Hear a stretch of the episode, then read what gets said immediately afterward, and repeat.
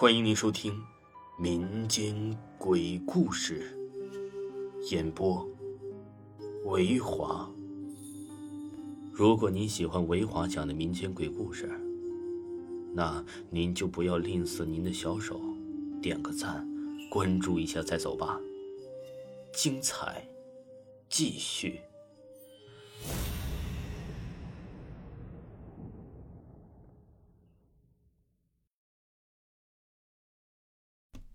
清明节轶事。本故事纯属虚构。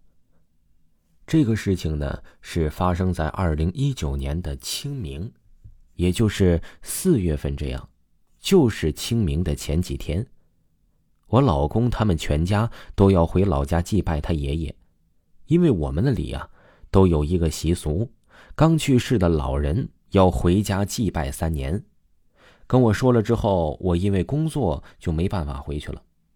之后我老公他们就带着我儿子开车回老家了。回去之后呢，我就继续上班。第二天呢，公司说清明放假一天，然后那天下班之后，就跟几个玩得来的同事呢一起，我们去聚了餐。后面我们还去 KTV 唱了歌，我们大概唱到了十一点半这样吧。我就说挺晚了，十二点过后啊，就是清明节了。我家住的挺远的，然后家里呢又是我一个人，这太晚了回去也不太好。然后呢，这大家也就没劝我。我到家楼下的时候，刚好是十二点过了。回家洗了澡之后，我也就迷迷糊糊的就睡着了。醒来第二天呢，因为我呢，我跟我老公。是没有跟我婆婆他们住的，他们就在那边喂了狗啊鸡呀，然后啊，我们就去那边给这个鸡狗煮一些吃的，让他们吃一吃。那个时候啊，其实已经是中午的十一点多了。这个点呢，呃，跟大家说一下，我婆婆他们租的房子是呃广东的那种旧瓦房。我用柴火煮着鸡狗食，家里人都回老家了。此时的屋子里呢是静悄悄的，突然，用木板做的像阁楼一样的房顶也是传出了箱子翻来翻去的声音。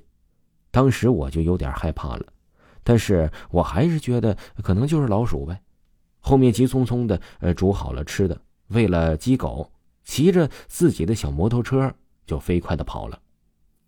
回到了我跟我老公租住的那个房子，自己呢我就炒了个蛋炒饭吃，然后我躺床上看着电视，又有点困了，然后啊关闭了平板，继续午睡。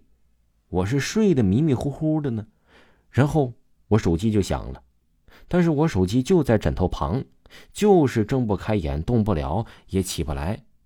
然后过了有大半个小时左右吧，后面我还是挣扎了起来了。看了下，是我老公打过来的微信电话，后面就给回过去了。醒来之后啊，也是睡不着了，这会儿就在跟同事聊天，然后同事呢就又约我出去吃饭了。就在六点多洗澡的时候，当时啊，这家里的灯我是全开的，因为下午的事儿我有点害怕了。洗着洗着呢，突然一个白影从浴室的门就闪过了。我还以为是我看花眼了，然后又闪过去一次。我突然大声的叫，我问谁，然后我就急匆匆的洗完了澡，出来之后刚换了衣服，突然就出了一身的冷汗，衣服都给湿透了，这浑身呢还是在发抖。后面又急匆匆的换了衣服，赶紧出门跟同事见面了。这到了人多的地方，也不冒冷汗了，也不手抖了。